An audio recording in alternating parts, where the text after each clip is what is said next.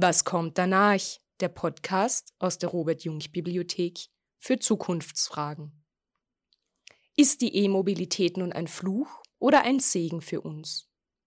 Diese Frage stellt Carmen Bayer, Holger Heinfellner vom Umweltbundesamt und Elisabeth Dütschke vom Fraunhofer Institut. Diese Veranstaltung wurde in Kooperation mit Smart City Salzburg durchgeführt. Der Internationalen Energieagentur wird der weltweite Verbrauch an Energie bis 2040 um 40 Prozent steigen. Zugleich ist es sehr dringend, dass wir schnell aus fossiler Energie aussteigen, wenn wir die Klimaziele dennoch erreichen möchten. Der Verkehrssektor bildet in Österreich einen sehr wesentlichen Treiber an Emissionen. Bislang sehen wir wenig Verbesserung. Ab 2035 sollen in der EU nun nur noch Neuwagen zugelassen werden, die im Betrieb keine Treibhausgase ausstoßen. Ist die Lösung also elektrisch? Wird das reichen? Oder muss sich unser Verständnis von Mobilität grundsätzlich verändern? Und welche Effekte bringt das E-Auto mit sich? In der Nutzung, aber auch im Bereich der Rohstoffe, wenn wir über seltene Erden sprechen. Darüber unterhalten wir uns heute hier in der Robert-Jung-Bibliothek für Zukunftsfragen mit zwei Expertinnen. Diese Veranstaltung, die in der Reihe Projekte des Wandels stattfindet, wird in Kooperation mit Smart City Salzburg durchgeführt. Unser erster Gast ist Holger Heinfellner. Er ist Teamleiter Mobilität des Umweltbundesamtes und ein ausgewiesener Experte auf seinem Gebiet. Zu seinen vielen Studien zählt auch der Faktencheck E-Mobilität, über welchen wir uns jetzt und im Rahmen der Veranstaltung später genauer unterhalten werden. Herr Heinfellner, herzlichen Dank fürs Hiersein. Sehr gerne, danke für die Einladung. Beginnen wir mit einer sehr wesentlichen Frage. Ist ein Elektroauto denn nun wirklich besser für die Umwelt?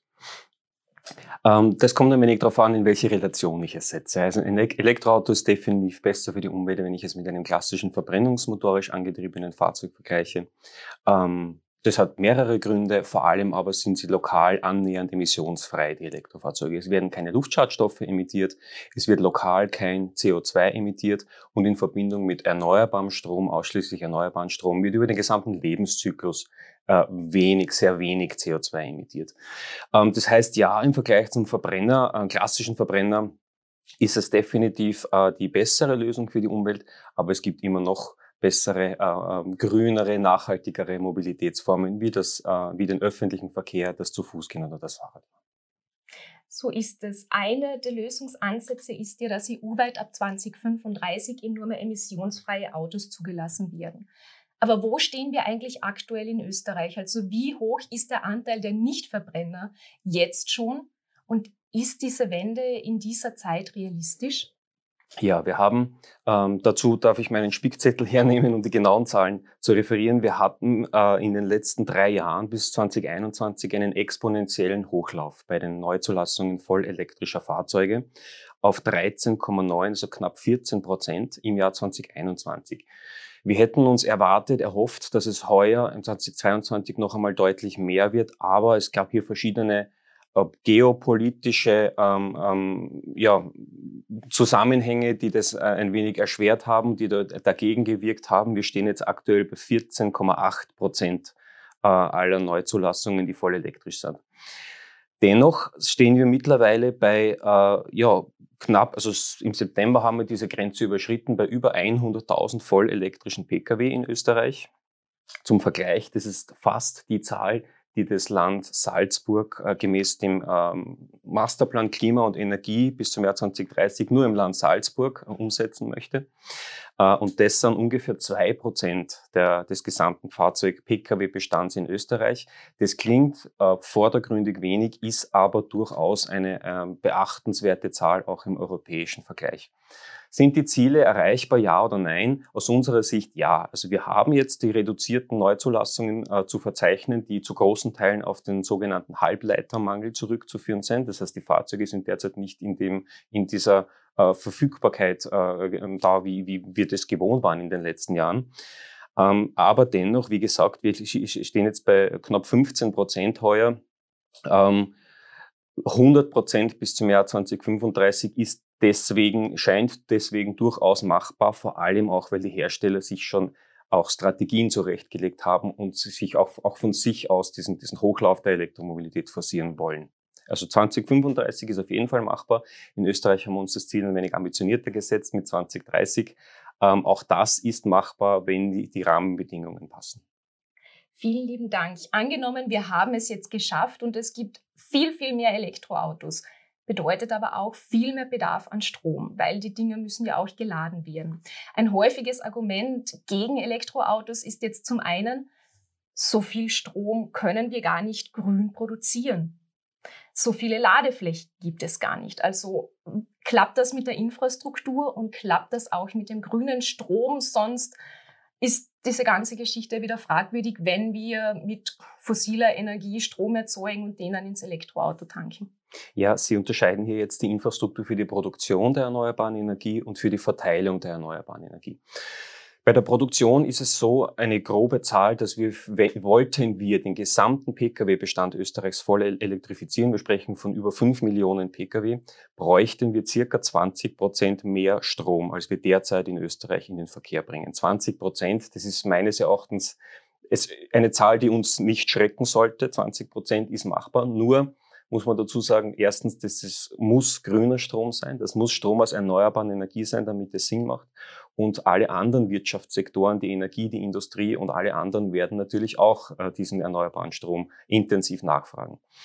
Ähm, das, das einmal auf, auf der Nachfrageseite. Wir haben dann aber auch das äh, Erneuerbaren Ausbaugesetz, das im äh, Juli 2021 beschlossen wurde, demzufolge wir die, den, äh, die, die Stromproduktion aus Erneuerbaren jetzt um 50 Prozent erhöhen wollen. Das ist ein guter, wichtiger Schritt. Wenn wir es, ja, das zum einen, zum anderen müssen wir aber nach 2040 noch einmal sozusagen eine Schippe drauflegen, also nach 2030. Also in dem, in dem, in dem Zeitraum 2030 bis 2040 müssen wir ganz intensiv in Österreich die erneuerbaren Energien, die Produktionsanlagen für die erneuerbaren Energien ausbauen. Dann können wir einen großen Teil der Fahrleistung und dieses Fahrzeugbestands, wie wir ihn jetzt auf der Straße haben, auch voll elektrisch äh, mit, mit, mit grünem Strom versorgen. Es ist, es ist machbar, erfordert aber sehr, sehr große Anstrengungen. Vielen Dank und dann noch die Frage nach den Tankstellen. Also auch wieder eine Zeitraumfrage. Geht sich das in der kurzen Zeit aus, die Infrastruktur so umzubauen, dass es ausreichend Zapfsäulen an Supermärkten, bei Unternehmen, aber auch sonst wo im öffentlichen Bereich geben wird? Der öffentliche Bereich ist wichtig für das Laden von Elektroautos. Man muss sich aber im Klaren sein, dass zwischen 80 und 90 Prozent zu Hause oder am Arbeitsplatz geladen wird. Das ist natürlich schwierig, wenn ich zu Hause oder am Arbeitsplatz nicht laden kann, wie es im urbanen Raum oft der Fall ist. Und hier kommen die öffentlichen, öffentlich zugänglichen Ladepunkte ins Spiel. Und hier sehen wir einen sehr rasanten Anstieg der, der Anzahl der Ladestationen und Ladepunkte in Österreich. Das geht ja auch einher mit dem Hochlauf der Fahrzeuge. Ähm, und deswegen ähm, ist, man muss das sozusagen nicht von heute auf morgen alles realisieren und umsetzen, diese ganze Ladeinfrastruktur. Von dem her sind wir auf einem sehr guten Weg. In Österreich sowieso. Es gibt aber auch europarechtliche Vorgaben, die es auch den, sage ich mal, südeuropäischen oder osteuropäischen Ländern vorgeben, hier die entsprechende, die notwendige Infrastruktur auszubauen. Und deswegen haben wir da relativ wenig Bedenken bei der Infrastruktur. Das wird klappen. Das heißt, auch die Fahrt in den Urlaub ist gesichert dank überregionaler Vorgaben. Die Fahrt in den Urlaub wird mittelfristig gesichert sein, wenngleich ich fast dafür plädieren würde, hier auch ein bisschen auch zum, zum äh, Zug umzusteigen. Hochleistungszugverkehr, auch den gut ich, ich gebe zu, nach Dubrovnik wird es den wahrscheinlich noch länger nicht geben. Ähm, aber sehr viele Ziele in Europa sind mittlerweile sehr gut angeschlossen durch Hochgeschwindigkeitszüge oder Normalgeschwindigkeitszüge. Und hier braucht es auch ein wenig ein Umdenken. Ähm, einerseits in, in der Fahrzeuganschaffung, da bin ich jetzt auch ein wenig bei den Reichweiten. Das heißt, ich sollte mir das Fahrzeug sozusagen nicht mehr danach aussuchen, wie weit ich einmal im Jahr damit fahren möchte, sondern was ich für meinen täglichen Bedarf brauche. Und für die Urlaubsfahrt gibt es Alternativen. Das ist zum einen das, das äh, Hochleistungs, ähm, na, das Schnellladenetz, das tatsächlich auch in den typischen Urlaubsdestinationen ausge, ausgebaut wird. Ich kann aber auch auf Mietwagen umsteigen, aber ich kann eben auch auf die Bahn umsteigen. Sie haben es gerade erwähnt, das Laden im Alltag, das Nutzen im Alltag schreckt ja auch viele davon ab. Stichwort Planung. Man muss mehr planen, man muss sich mehr vorbereiten. In Dokumentationen wird jetzt immer wieder auch vor dem Winter gewarnt, weil die Batterien da ja bekanntlich weniger lang halten. Muss man sich dann wirklich fürchten, wenn man ein E-Auto hat und jetzt der Winter kommt? Ähm, da schließe ich ein wenig an die letzte Beantwortung an. Wir haben in Österreich eine durchschnittliche Tageswegelänge von 35 Kilometern. Ähm, das heißt, wenn ich pro Tag 35 Kilometer fahre und das Fahrzeug regelmäßig nachlade, wird mir der Strom des Fahrzeugs nicht ausgehen. Das ist das eine. Das andere ist, ähm, ja, es ist korrekt, bei, bei ähm, suboptimalen Witterungsverhältnissen ist die Reichweite eines Fahrzeugs deutlich kürzer, eines Elektrofahrzeugs deutlich kürzer, als es im Sommer der Fall ist. Wir rechnen circa ein Drittel weg, äh, circa ein Drittel der Reichweite muss man wegrechnen.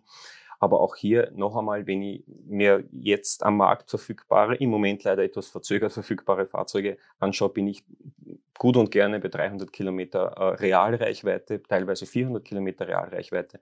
Wenn ich da ein Drittel für den Winter wegrechne, soll es immer noch kein Problem sein, meinen täglichen Mobilitätsbedarf zu bedienen.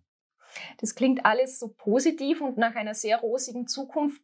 Aber es gibt natürlich ein Aber, nämlich die Abkehr von, fossile, von fossil betriebenen Pkw ist wünschenswert, aber auch Elektroautos haben ihre Schattenseiten, nämlich der Bedarf an seltenen Erden, der hierfür gebraucht wird. Diese stehen wiederum in Zusammenhang mit menschenunwürdigen Arbeitsbedingungen, katastrophalen Nebenfolgen für die Umwelt im Zuge des Abbaus. Wo stehen wir hier? Ist die Bilanz von Batterien und von Elektroautos im Kontext seltener Erden wirklich so fatal? Oder gibt es da auch schon Möglichkeiten, diese zu recyceln oder ähnliches? Ja, ähm, das ist ein, ein ähm, zu Recht emotional und intensiv auch medial diskutiertes Thema. Man vergisst aber in dieser Diskussion oft, dass die konventionelle Mobilität, der konventionelle Verbrenner, mit dem wir jetzt seit Jahrzehnten, ja fast Jahrhunderten gefahren sind, auch nicht frei ist von äh, endlichen Rohstoffen. Und auch der Abbau von äh, oder die Förderung von Rohöl im Nahen Osten hat äh, ja auch ein Menschen, einen menschenrechtlich einen bitteren Beigeschmack für die Umwelt sowieso. Wir kennen die Ölkatastrophen, das heißt keine Technologie. Anders, jede Technologie erfordert den Einsatz ähm, erforderlicher Rohstoffe. Man kann aber sagen, dass das beim Elektroauto diese Menge an endlichen Rohstoffen um ein Vielfaches niedriger ist als beim Verbrenner. Es sind nur andere Rohstoffe, wie beispielsweise Lithium und Kobalt. Die Chance ist, dass wir bei der Elektromobilität jetzt noch vieles in, auf die richtige Schiene bringen können. Was wir bei der, beim, beim Verbrenner schon vieles emittiert haben, sozusagen in die Atmosphäre, wo schon vieles passiert ist, können wir bei der Elektromobilität noch vieles in die richtigen Bahnen lenken.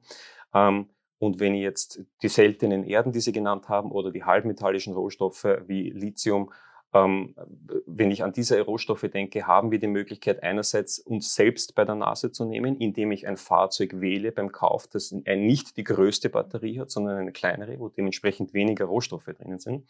Das heißt, jeder selbst kann, kann hier ähm, auch aktiv sein. Ähm, das ist das eine. Das andere ist Re Recyclingquoten, die auch auf europäischer Ebene jetzt verstärkt werden. Das heißt, es wird zufällig, äh, zukünftig äh, notwendig sein, mehr Rohstoffe wieder aus den, aus den alten Akkus rauszuholen.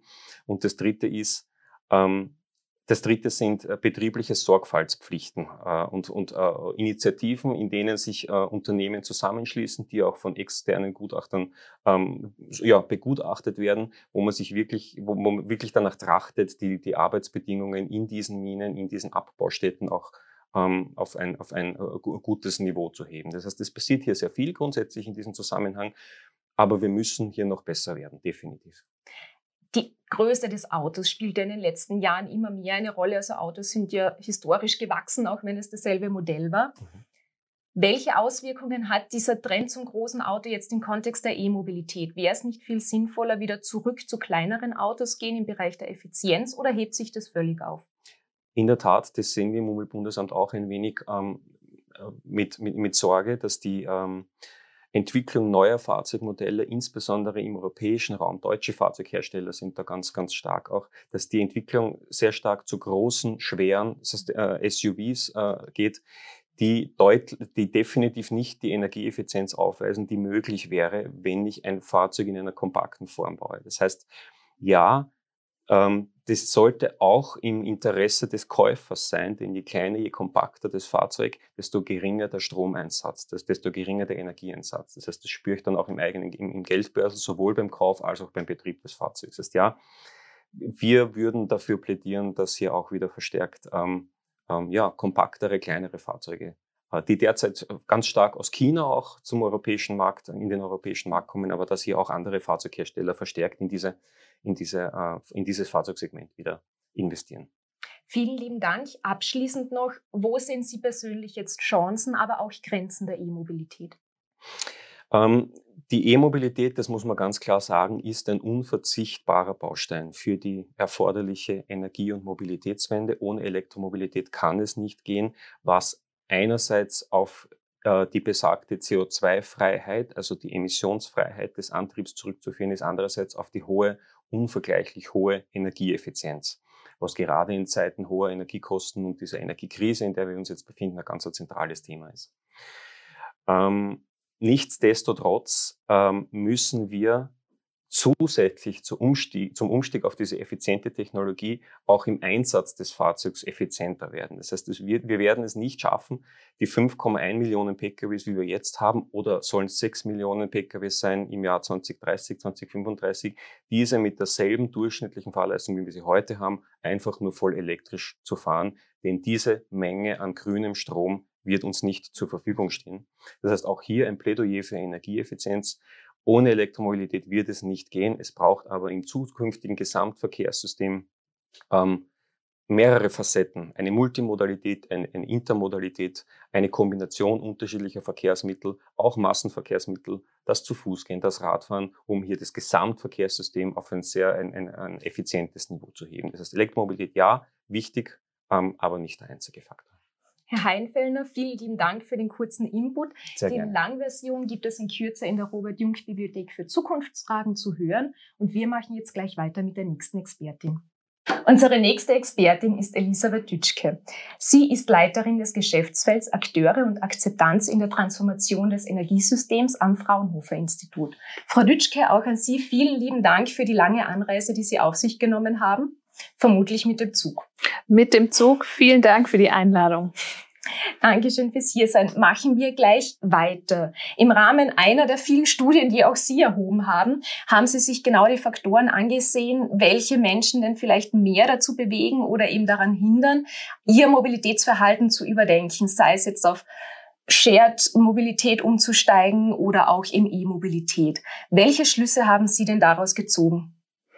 Was wir sehen ist, Einmal, dass es Unterschiede gibt, je nachdem, nach welcher Mobilitätsänderung wir fragen, dass tatsächlich die, die E-Mobilität oder alternative Antriebe beliebter sind oder mehr Zustimmung und Offenheit erfahren, was wir so interpretieren, dass es einfach näher ist an dem, was die Leute heute kennen, also nur, sozusagen nur eine Veränderung beim Auto, während ähm, radikalere Veränderungen, eben zum Beispiel Carsharing zu nutzen oder auch gemeinsam mit anderen zu fahren, zurückhaltender bewertet wird.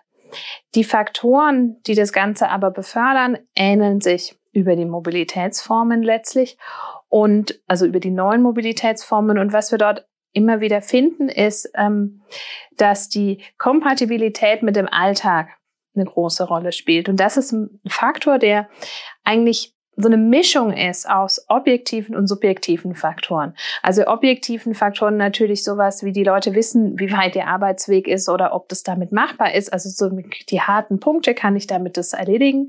Aber auf der anderen Seite gehen da auch sehr stark Faktoren rein, wie wie sehe ich mich als Person? Wie sehe ich meine Werte, die ich habe?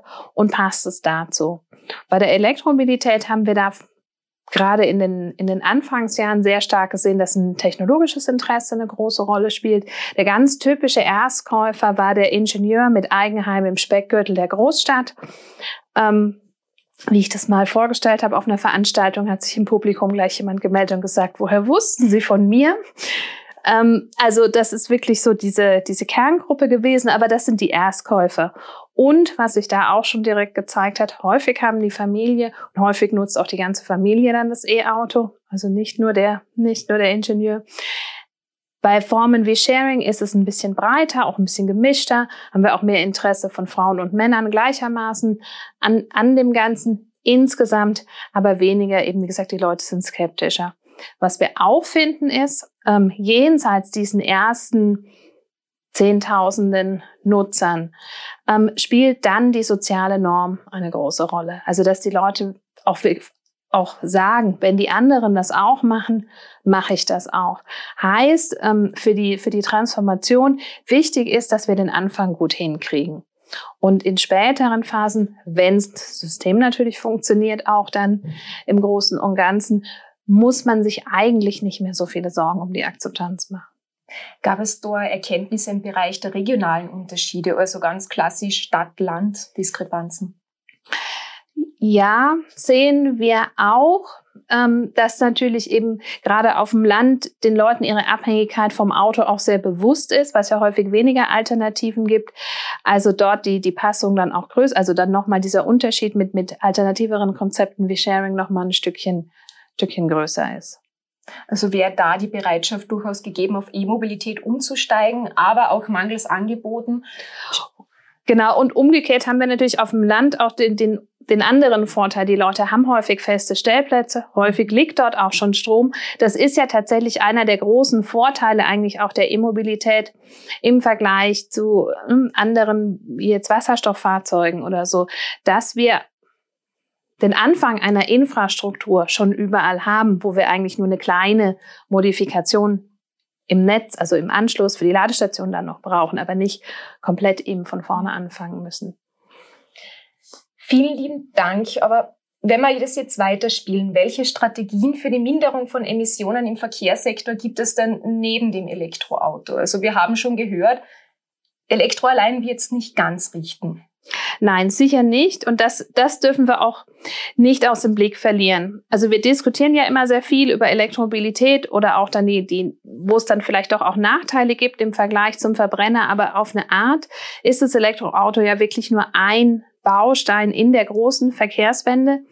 Und die, die anderen Änderungen, die wir brauchen werden, ähm, sind zum Teil greifen tiefer in den Alltag ein häufig. Wir reden eben drüber, ähm, Mobilität ganz zu vermeiden. Also sei es, was wir ja während Corona viel gemacht haben, von zu Hause aus zu arbeiten, ist natürlich auch nicht ganz einfach. Ja, also müssen wir, also für manche Berufe geht's schlicht auch einfach nicht. Für und hier sehe ich auch eine Herausforderung mit, also dass sich das so mit sozialen Unterschieden nochmal zusammenfällt, so die, die noch zur Arbeit gehen müssen und die, die zu Hause bleiben. Gleichzeitig haben wir da auch das Risiko, dass die, wir die Zersiedelung der Landschaft nochmal stärker vorantreiben, wenn die Leute nur noch einmal in der Woche ins Büro gehen, dann noch weiter rausziehen sozusagen. Nichtsdestotrotz es ist ein Ansatz, um Mobilität ganz zu vermeiden. Andere Themen sind sicher auch ähm, lokale Wirtschaftskreisläufe zu schaffen, um auch hier wieder Mobilität zu vermeiden in den Lieferketten, aber auch beim Einkaufen oder dann eben auch kompakt ähm, vielleicht Lebensmittel anliefern zu lassen, nicht alle einzeln, aber statt dass alle zum Supermarkt fahren mit dem Auto, einer für alle bringt. Ähm, und dann eben natürlich die Verlagerung auf, auf den öffentlichen Verkehr, aufs Fahrrad und auch mehr aufs zu Fuß gehen. Und da in, in summarischen Statistiken sehen wir da auch immer einiges an Potenzial. Also 40 Prozent der Autofahrten in Österreich sind unter fünf Kilometern. Da ist Raum, das mit dem Fahrrad zu machen. Was gerne untergeht, auch hier wieder nicht für alle. Man muss schauen, wie man die Kinder mitnimmt. Man muss schauen, wie man den Einkauf heimbringt. Und wir haben doch auch viele Leute, die vielleicht nicht komplett mobil sind, die gesundheitlich beeinträchtigt sind, etc. Gerade auch in einer zunehmend alternden Gesellschaft heißt also auch, wir werden einen großen Bedarf haben, den öffentlichen Nahverkehr etc. auszubauen, der, der eine andere Zugänglichkeit hat. Katja Diel arbeitet es im Buch Autokorrektur sehr schön heraus, wie unterschiedlich Mobilität eigentlich in unterschiedlichen Gruppen auch benötigt wird, welche mhm. Gründe es dafür gibt, eben das Auto zu nützen oder lieber Öffi zu nützen. Und da wollen wir jetzt nicht nur darüber sprechen, dass nur, dass Frauen viel mehr Öffis nutzen, weil die Männer klischeehafterweise nach wie vor das Auto verwenden, aber auch Transgender-Personen, die den öffentlichen Verkehr aus Angst vor Diskriminierung vermeiden. Menschen, Sie haben es vorhin thematisiert, die in nicht sehr hoch bezahlten Berufen arbeiten, sprich weniger verdienen. Da stellt sich jetzt die Frage der Leistbarkeit des E-Autos. Ist es gegenwärtig noch so, dass ein E-Auto zu haben eher etwas Privilegiertes ist? Oder sind wir schon so weit, dass wir sagen können, okay, das E-Auto ist wirklich was für alle? Ich denke, wir sind noch in der Phase, dass es was Privilegiertes ist, aber sagen wir mal so, ich sagen, die Phase kommt wirklich näher oder nahe, dass es jetzt wechselt. Einschränkung, was hier noch ganz stark fehlt beim E-Auto, ist der Gebrauchtwagenmarkt. Ich kenne jetzt tatsächlich die Zahlen für Österreich nicht. Für Deutschland weiß ich, dass die allermeisten Neuwagen werden von Firmen gekauft, wenn das Dienstwagen als Flottenfahrzeuge verwendet. Und die Leute, die Neuwagen kaufen, sind typischerweise deutlich älter als ich. Und so jung bin auch ich nicht mehr. Also, und die Viele andere Bevölkerungsschichten kaufen Gebrauchtwagen und das ist was, das fängt jetzt langsam an, dass wir einen Gebrauchtmarkt kriegen für Elektroautos. Die Leute, die heute Neuwagen kaufen, sind sicher wohlhabendere Leute, können sich sicher aber auch heute schon die meisten ein Elektroauto leisten. Welche Rolle spielt hier jetzt die Politik, also gerade wenn es um die Zugänglichkeit von Elektroautos geht, aber auch darüber hinaus? ich denke, wir haben, ähm, ich denke, die Rolle der Politik würde ich stärker in der gesamten Verkehrswende sehen und darauf zu achten, dass wir die, diese verschiedenen Handlungsfelder vorantreiben und vor allem auch integriert denken. Wir haben ja gerade, wenn wir jetzt über diese ganzen anderen Verkehrsformen sprechen, darüber die, die Öffis auszubauen, vielleicht aber auch sicher, also sicherer zu machen. Ja, man überlegt mit, ähm, wo, wo liegen Haltestellen, wie ist die Beleuchtung oder was kann, was kann man sonst tun, um die Sicherheit zu erhöhen. Das nicht aus dem Blick zu verlieren, zugunsten des Automobils, was ja ein Fehler der vergangenen Jahre im Prinzip gewesen ist, dass wir auch Städte komplett, also und auch auf dem Land umgebaut haben, rein aufs Auto. Da müssen wir, also da sehe ich stärker die Rolle der Politik, das ganzheitlich zu denken und, ähm, und zukunftsfähig zu entwickeln. Den E-Automarkt gilt es, denke ich, aus politischer Sicht eher zu beobachten und ähm, sozusagen in die weitere Entwicklung auch zuzulassen, weil dann kommen wir von alleine sozusagen auch in diesen Massenmarkt rein, kommen in diese Gebrauchtwagenverfügbarkeit rein und es kann sich sozusagen breit über die Gesellschaft verteilen. Das heißt, E-Autos werden sich verkaufen. Wichtig ist aber auch neben der E-Auto-Infrastruktur die Infrastruktur im Verkehr grundsätzlich zu überdenken. Weniger breite Straßen, mehr Radwege und bessere Fußgänger. Zum Beispiel, mhm. genau. Vielen lieben Dank. Jetzt abschließend auch noch an Sie die Frage, wo sehen Sie Chancen, aber auch Grenzen in dieser Diskussion? Ich denke, wir müssen uns sehr bewusst sein, ähm, dass häufig, wenn über E-Autos gestritten wird, Viele dieser Diskussionen sind berechtigt und gut, wenn es zum Beispiel um die Rohstoffe geht, dass wir es wirklich besser machen als beim Verbrenner. Aber dass wir häufig auch uns dann fragen müssen, wenn nicht E-Auto, was wäre denn die Alternative? Und das, was wir jetzt haben, ist für die Zukunft die schlechtere Alternative, definitiv. Auch wenn das E-Auto noch nicht perfekt ist und eben immer wieder dieses, das E-Auto ist zu sehen in einem veränderten Verkehrssystem und keine, keine alleinige Lösung für alles kein Ersatz, sondern Teil des Wandels. Genau. Frau Dütschke, vielen herzlichen Dank auch für Ihre Einschätzung. Auch mit Ihnen werden wir jetzt im Rahmen der Veranstaltung weiter plaudern. Es werden die Teilnehmerinnen aus dem Online-Raum, aber auch vor Ort noch viele Fragen an unsere beiden Expertinnen stellen können. Wenn auch Sie mal Teil einer Veranstaltung, ob online oder vor Ort sein möchten, besuchen Sie unsere Homepage www.jung mit gk-bibliothek.at. Dort finden Sie eine Übersicht all unserer Veranstaltungen. Vielen Dank.